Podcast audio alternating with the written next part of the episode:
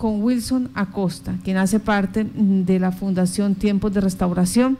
¿Qué está pasando en estos momentos de pandemia cuando se dice que nadie puede salir, pero de igual manera se están surtiendo, se está vendiendo y se está generando estas adicciones? Wilson, muy buenos días. Buenos días, Martica. Cordial saludo para usted y para todos los oyentes de Violeta Estéreo en todo el departamento de Casanare la Fundación Tiempos de Restauración siempre pues ha liderado estos procesos de evidencia que se sigue eh, vulnerando la niñez, que se sigue vendiendo sustancias alucinógenas, que se sigue en este momento el tráfico, los corredores. En, eh, durante estos cuatro meses de pandemia, ustedes eh, en esta ocasión, ¿qué análisis han hecho? ¿Qué información han podido obtener? Bueno, la, la pandemia impactó los diferentes sectores de la sociedad y el de las drogas no fue la excepción, Martica. Los, eh, la distribución de drogas eh, ilícitas en nuestro departamento y a nivel nacional, pero también el consumo de las sustancias subieron, sufrieron una variación, sobre todo en los meses de abril y mayo. Esos dos meses fueron fundamental para estas, estas modificaciones que tuvo este sector ilegal de, esta economía. Eh, ya en junio empezó a regular a regularizarse el tema, pero pero sí estos dos meses hubo desde la oferta y del consumo, digamos, digamos desde la oferta estamos hablando desde las modas cómo se distribu maneras como se, se distribuían las diferentes sustancias ilegales eh, la misma calidad, empezó a, empezó a haber escasez de la droga, pues como, como había cuarentena, como había dificultades para el tema de movilidad, entonces las drogas no llegaban a nuestro departamento, nosotros no las producimos acá, nosotros no somos un departamento productor, no tenemos cultivos ilícitos registrados, pero sí llegan de departamentos como por ejemplo el departamento del Meta o el departamento del Cauca, y mm, estas sustancias empezaron a escasear y sufrieron una variación dentro de sus estructuras moleculares, es decir, que los mm, jíbaros o los distribuidores de las drogas, al tener pocas, empezaron a ponerle más, más sustancias químicas tóxicas para hacer que rindieran más y, y, se acabaran, no se acabaran como tan fácilmente, y eso pues las volvió más tóxicas, más nocivas, pero adicional a eso, las que tenían entonces empezaron a tener un incremento en precios de hasta en un 200%, según nos reportan los mismos consumidores de las sustancias, que son a la postre con lo que nosotros pues regularmente estamos teniendo contacto, apoyando, orientando, asesorando, buscando que ellos salgan de su proceso adictivo. Wilson, con los buenos días, quiero preguntarle una cosa cómo se estaban haciendo las entregas de, la, de las drogas. Y se supone que estábamos en un confinamiento, cómo se las arreglaron los expendedores, los microtraficantes para hacerles llegar la droga a los consumidores. Johan, buenos días. Es una pregunta muy interesante. Eh, el, el, adicto cuando eh, no tiene acceso a la sustancia, pues desencadena unos cuadros de síndrome de abstinencia, son unas reacciones tanto físicas como psicológicas que su organismo manifiestan eh, pidiendo que se le dé la sustancia y entonces muchos de estas personas salían a las calles, se lanzaban a las calles en busca de los dealers o de los jíbaros, como se dicen popularmente en nuestro país. Eh, y eso pues los enfrentaba a, sanciones por parte de la ley de seguridad y convivencia ciudadana.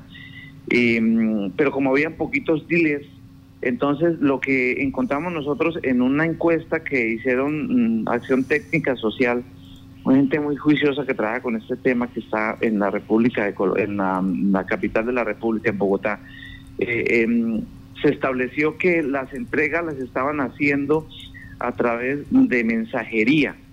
Es decir, que ellos utilizaban algunos, no estamos estigmatizando ni diciendo que todos pues los los mensajeros estaban dedicados a la entrega de esos paquetes ilegales, pero que sí en algunos casos estratégicamente utilizaban algunas personas que sin conocer realmente que esa entrega fuera de, de, alguna sustancia, en algunos casos sí lo estaban haciendo de esa manera. Algunos manifestaron que habían solicitado, por hecho, se incrementó las solicitudes de droga a través de mecanismos virtuales, a través de WhatsApp, a través de redes como el Facebook, como el Messenger. Entonces, esos canales se activaron más, pero las entregas obviamente tenían que hacerse de manera domiciliaria a través de, personas que en, sus vehículos tipo motocicleta las llevaban hacia sus lugares de residencia. Permítame, en este momento, eh, el control de estas sustancias, ¿quién la hace? ¿Cómo funciona? Porque eh, con pandemia y todo, eh, y se dieron las mañitas para hacerla llegar nuevamente al territorio. Sí, pues, pues dentro de las poquitas que habían, o sea, yo hablo desde la encuesta que, que Acción Técnica Social hizo eh, a nivel territorio, a nivel nacional, pues no, ellos no especifican pues que en tantos eventos se dio la situación en el departamento de Casanare, pero seguramente que lo que lo tuvimos. Yo tuve, tuve la oportunidad de transitar por varios lugares eh, denominados ollas o expendios de drogas y, y, los miré como muy muy estancados dentro de su proceso de distribución pero ellos estaban craneando buscando alternativas buscando estrategias ahora bien es muy complejo es muy complejo en, en, todo ese tema de pandemia poner un policía para cada ciudadano.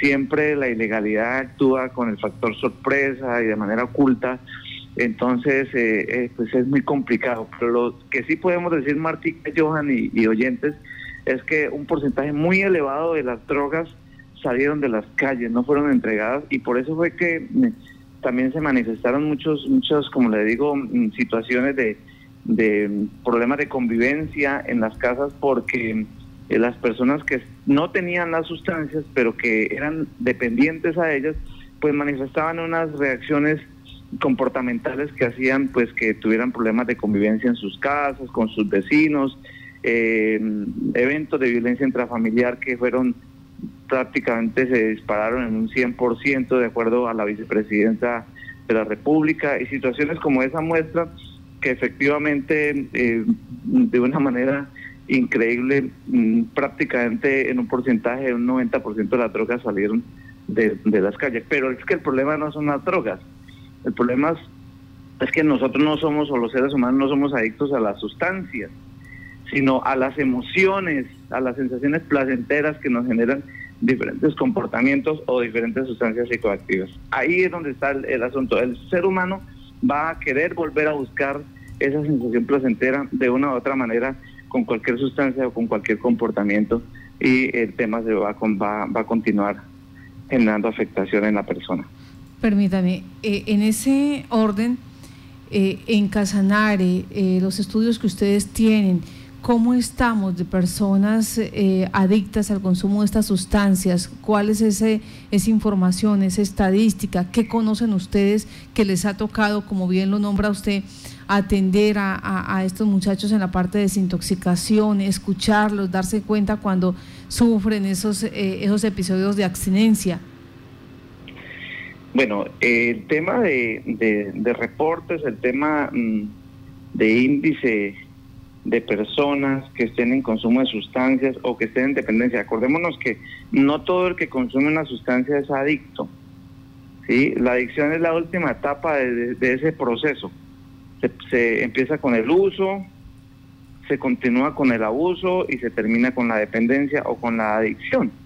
Entonces, no todo el que esté en, uso de una sustancia psicoactiva es adicto, pero es muy probable que si continúa ese ciclo puede terminar allá. Ahora bien, eso, eso cómo se puede medir. En, nuestro país no hay un sistema como muy efectivo para determinar oficialmente eh, los índices o los casos o nivel de, de, incidencia, eh, que son los nuevos casos que se dan, la incidencia dentro de este tema son los nuevos casos de consumo que se dan. Hay dos, dos subsistemas que se, se manejan desde el sistema de salud, que uno se llama Civigila, que ese está a cargo de las entidades de salud, como los hospitales, clínicas y demás. Ahí llegan las personas por intoxicación, no necesariamente el que haya llegado intoxicado, es adicto. Alguien pudo, el año, el año anterior, alguna institución de aquí de Yopal pues tal vez ustedes no tuvieron acceso a esa información, pero el año pasado eh, una institución de Yopal reportó un, caso de intoxicación de unos estudiantes que, que consumieron brownies hechos a base de marihuana y estos chicos consumían por primera vez y se intoxicaron, entonces no eran adictos. Ahí llegan esos casos y son reportados por Civigila. Y el otro subsistema es el VESPA, el que reportan instituciones educativas, sistema de responsabilidad penal para adolescentes, el ICBF, la policía. Entonces, cualquier consumo o presunto consumo es reportado. Entonces, no podemos, mire que no podemos determinar eh, cuántos pueden ser adictos, pero también eh, el nivel de personas en consumo, independiente de la etapa que se, que se dé, tampoco es muy, muy, muy cercana porque las instituciones no reportan, porque no todos, no se tiene no se tiene acceso a todos los usuarios de sustancias psicoactivas con ese mecanismo. Entonces es muy complejo. Ahora bien, la otra mirada a la que nosotros le damos desde el campo, desde la realidad, desde lo que está pasando en terreno. Y ahí es donde nosotros miramos que si hay un, un, un 500 casos, pongamos el, ejemplo, en el departamento de Casanare por año, eh, nosotros eh, podemos considerar que esos 500 casos lo multipliquémoslo por 15 o por 20 veces más y ya se nos va acercando a la realidad de lo que está pasando en el departamento y en nuestra nación en relación al consumo de sustancias psicoactivas. Ya. Eh, aquí en Casanare, ¿el comportamiento cuál es? ¿Cómo, cómo estamos?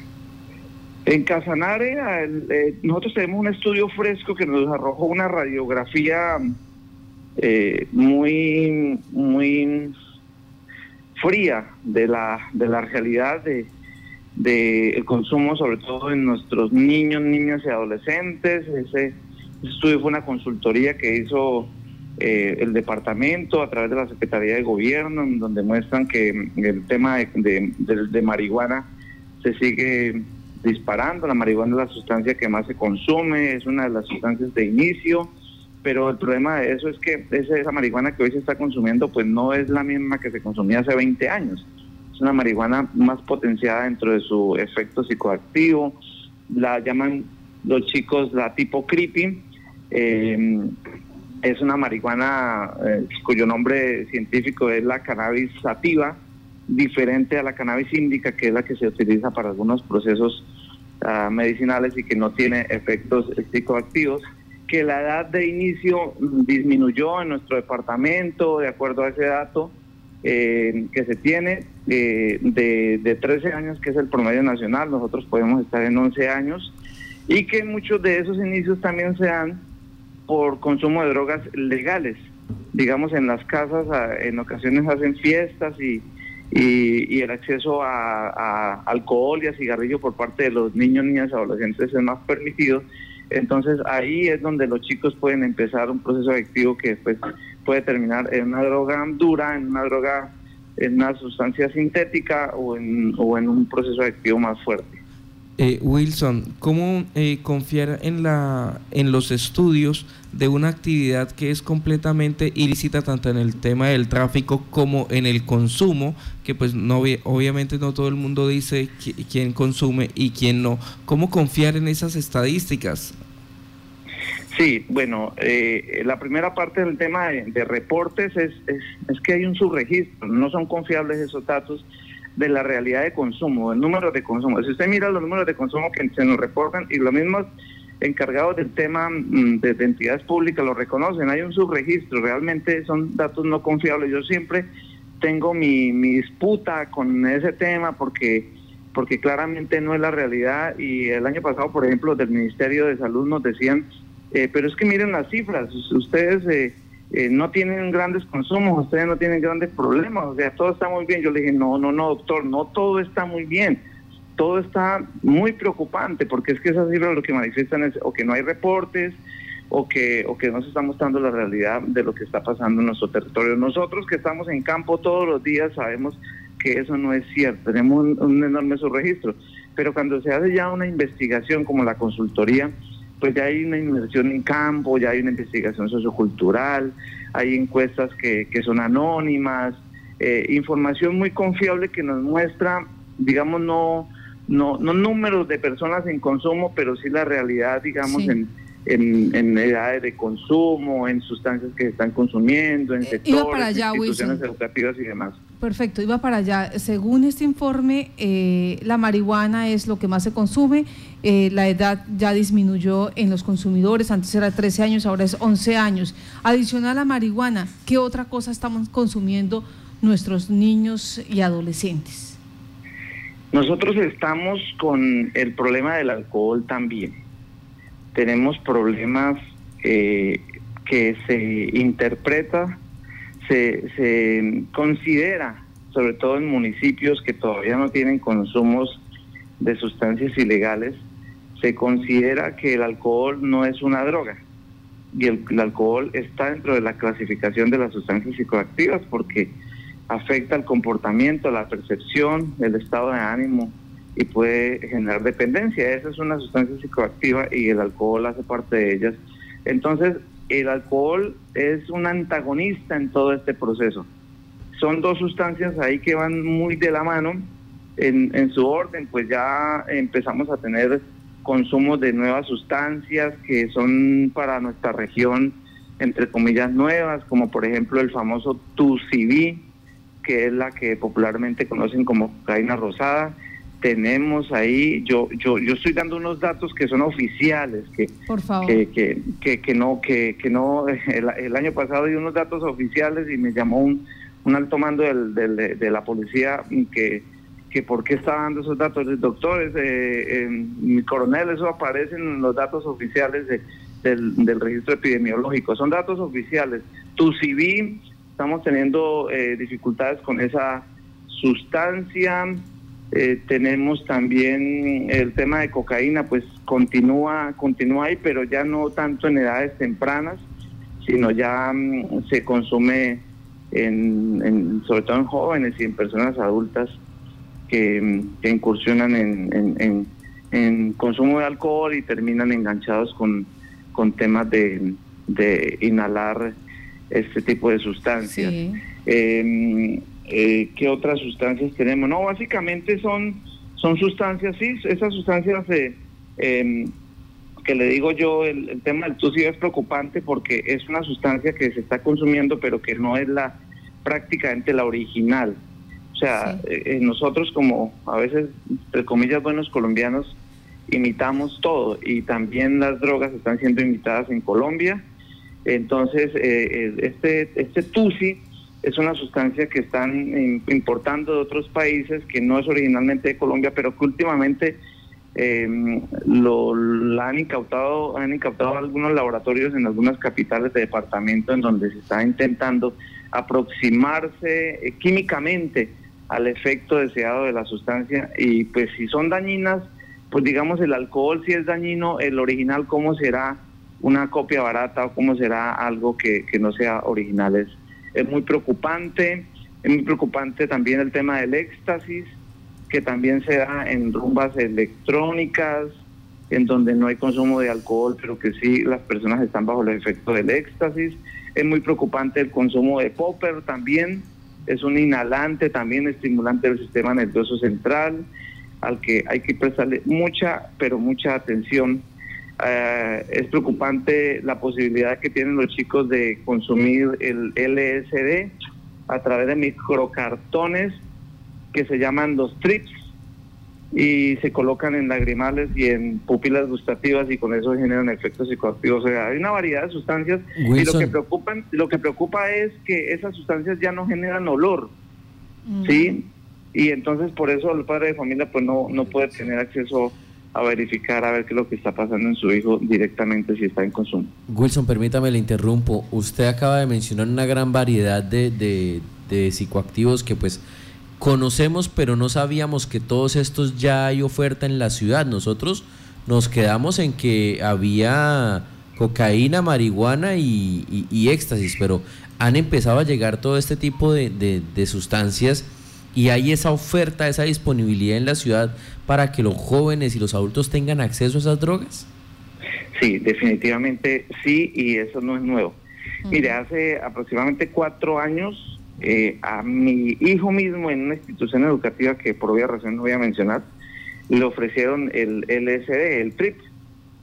el LSD y por él haber denunciado esa situación ante las autoridades, porque él sabía cuál es la ruta ante las autoridades del colegio, ahí ante las partes, las directivas, eh, a él lo amenazaron, ¿no? casi nos toca sacarlo de la institución educativa por no haber recibido el TRIP, lo que se colocan en los lagrimales o en las papilas gustativas. Eso es un ejemplo de lo que puede estar pasando. Hay otra serie de situaciones que en campo hemos encontrado que me resulta a mí no tan responsable mencionarlas al, al aire porque porque tal vez hay adolescentes o niños que están escuchando y que no... Bastante curiosos. Y que, sí, pero lo que sí tenemos que decirle a los padres de familias que tengan cuidado con los medicamentos que pueden tener en sus casas. Algunos de estos medicamentos eh, son utilizados para mm, fabricar algunos cócteles. Eh, también hemos encontrado esa situación, algunos cócteles que generan algunos efectos psicoactivos, porque algunos de estos medicamentos son fabricados con codeína o con derivados del opio. Y el opio, pues del opio sale o la heroína o, la, o la morfina, que, que, es una sustancia psicoactiva. Pues en este caso, para la fabricación de estos medicamentos, lo que se busca es un efecto medicinal. Sin embargo, si se utiliza de manera correcta, incorrecta, va a generar una afectación en el organismo, sobre todo este niño, niña o adolescente. Entonces son este situaciones que se están dando más de lo que nos imaginamos, están muy en riesgo la, la, población. Hace poquito escuchaba a algunos adolescentes que me hablaban de algunos cócteles que están haciendo con algunas sustancias que están comprando en algunos almacenes de cadena de esos nuevos que, que nos llegaron eh, prestarle mucha atención. Vuelvo y le digo, no menciono nombres al aire porque inmediatamente eso genera cierta curiosidad y en vez de hacer prevención lo que hago es promoción. Pero sí hay que, como padre de familia, estar muy, muy analizante con, con, este tema, hablar mucho con nuestros niños y un, un datico muy, muy importante. Hay un programa de televisión que, si bien es cierto, la motivación de los productores es, es, es producir cosas buenas, que es la Rosa de Guadalupe. Ahí eh, se tratan todo este, todo este tipo de temas, pero en la mayoría de casos los adolescentes están enfrentando en este problema, a este programa solos. Y están empezando a tener curiosidad, y están empezando a imaginarse cosas. Y he escuchado de muchos adolescentes que han experimentado con nuevas sustancias, con nuevas situaciones de riesgo a partir de este programa. O sea que pilas padres de familia, que este programa no lo vean sus hijos sin la presencia de un adulto responsable. O sea, eh, la información está haciendo al revés. Eh, Wilson, eh, ¿han podido ustedes establecer cuáles son los, los estratos socioeconómicos en los cuales se presenta mayor índice de consumo? Esto es una muy buena pregunta porque la gente cree que pues que los niveles socioeconómicos más bajos son los más afectados. Efectivamente, el porcentaje dice que sí, pero como esto no define extracto, ni nivel socioeconómico, ni religión, ni color, em, lo que cambia ahí son, son el tipo de sustancias que consumen. Por ejemplo, si en un nivel socioeconómico bajo, entre comillas bajo, digamos uno y dos, consumen boxer, en el alto consumen eh, el popper, que es el boxer de los de los de la élite.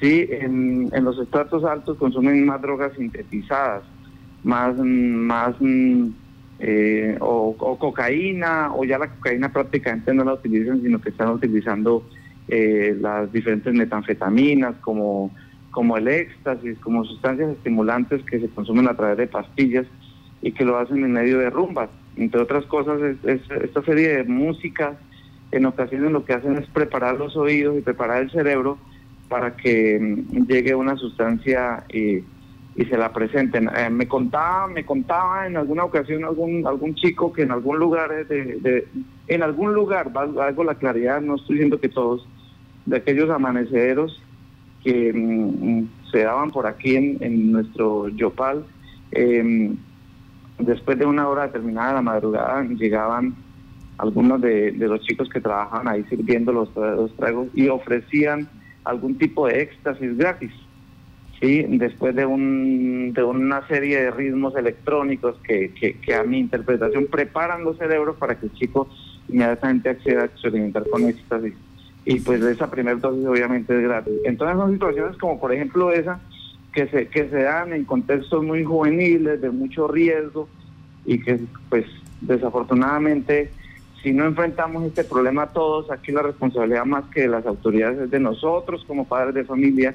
Yo siempre digo que si mi cultivo, si yo soy un cultivador y mi cultivo se echa a perder, yo tengo gran responsabilidad, no tengo que echarle la responsabilidad al encargado de la finca de al lado, ni mirar mirar responsables en otros en otros lugares, sino que yo tengo que mirar por qué no cuide que la maleza no hubiera llegado, o las plagas lo hubieran tocado, o la tierra no tuviera la, suficiente fertilidad para, para poder producir el fruto que quería. Sí. Wilson, eh, permítame, yo quiero, no sé si el estudio llega a, esa profundidad de decir, en promedio tenemos 500, eh, 600 o X, X número de personas que tienen problemas con, con este tipo de sustancias.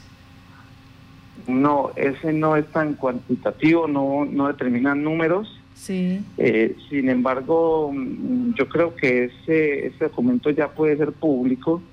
Eh, yo voy a hacer la consulta porque es un, muy buen documento, es, un, es una radiografía de lo que está pasando. Y eso fue el año inmediatamente anterior. Eh, ahí hay datos muy importantes que a ustedes como medios de información y comunicación les pueden servir, pero como, como tal datos en, números de personas afectadas, no. Eh, ese, ese, ese estudio básicamente lo que se abordó fue el riesgo y la vulnerabilidad en el consumo en entornos escolares. Eh, y la otra iba para allá, es que cuando usted arranca dice... Eh, esto muestra la situación de las entidades educativas. ¿Cómo estamos en estas entidades educativas? ¿Qué dice ese estudio sobre las entidades educativas? Sí, eh, pues ellos lo que hicieron fue ah, tomar de estas instituciones educativas, eh, hicieron un muestreo de algunas instituciones en el departamento de Casanare que habían sido focalizadas y miraron el, el, el nivel de riesgo en el que se encontraban y qué era lo que generaba ese riesgo. Entonces, por ejemplo, se hablaba de que en algunos casos era por temas de de falta de iluminación en, en los entornos escolares, que de pronto en ocasiones vendedores eh, informales que no ofrecían como que la, la garantía de que fueran realmente vendedores, porque no queremos estigmatizar a los vendedores, pero en medio de los vendedores, pues llega, llega alguno por ahí. Yo pongo el ejemplo, hace tres o cuatro años tuvimos una situación en, en la institución educativa, en una institución educativa en donde eh, tiraron unos bombones eh, y dentro de los envoltorios habían, habían unas bolsitas con, con cocaína. Entonces, en una institución educativa en donde había niños de primaria, o sea, ¿a quién se le ocurre todo este tema? Pero fue por el sector en donde estaban los vendedores ambulantes. Entonces yo mismo miré los envoltorios, fuimos con Policía de Infancia y Adolescencia, yo trabajaba con Secretaría de Gobierno del municipio y dijimos, pero bueno, ¿De quién es el, interés? Seguramente una persona disfrazada de vendedor, no sé cuál, cuál fue la estrategia, pero se metió ahí y tiró estos elementos eh, con mucho riesgo para nuestros niños. Entonces, situaciones como esas son las que dice el, el, estudio que, se presentan en, los entornos, una serie de factores de riesgo físicos que se generan en estas instituciones educativas y que si queremos... Mejorar la seguridad en estos entornos escolares, pues tenemos que trabajarle a eso y seguramente que lo vamos a hacer porque desde ya estamos diseñando unas estrategias para poder contrarrestar todo este tema con la institucionalidad. Dice, alcanza a, dar respuesta cuántas instituciones educativas tienen este flagelo, sufren de este flagelo. Es que no se tomaron todas, Matica, sino ah. fueron unas focalizadas, creo que fueron alrededor de 17 que se, ¿Y de las, Y de las 17, ¿Cuántas de ellas? ¿O todas? No, eh, todas tienen, lo que pasa es que unas están recibiendo el impacto más fuerte, pero todas nuestras instituciones educativas, eh, ya sea privadas o públicas, aunque este estudio fue con públicas, tienen el, riesgo de vulnerabilidad con tema de asociado al, al tráfico o al microtráfico de estupefacientes. Desafortunadamente, pues esta es la población más interesante para los dueños del negocio son los niños y los adolescentes y ellos eh, están buscando diferentes alternativas, estrategias para lograr llegar a ellos y lograr generar esos clientes fidelizados. Un adicto es un cliente fidelizado que sí o sí, por ejemplo, un habitante de la calle o un adicto en dependencia del bazuco, sí o sí se tiene que consumir entre 10, 15 o 20 dosis de bazuco diario. Y cada dosis puede valer en promedio en Yopal entre 5 y 6 mil pesos. Entonces, ¿cuánto valen esas, esas 20 dosis? Pueden valer alrededor de 100 mil pesos diariamente que ellos se tienen que consumir. ¿De dónde sale el dinero? No sé. Hurtando, reciclando, pidiendo, porque eso sí, el tema del retaque es muy bueno aquí en Yopal, la gente es muy dadivosa. pero que son clientes fidelizados y, eso es lo que ellos buscan, fidelizar clientes a través de esas instituciones educativas para poder perpetuar mm, la desgracia de estos chicos y generar ingresos para ellos de manera desafortunada.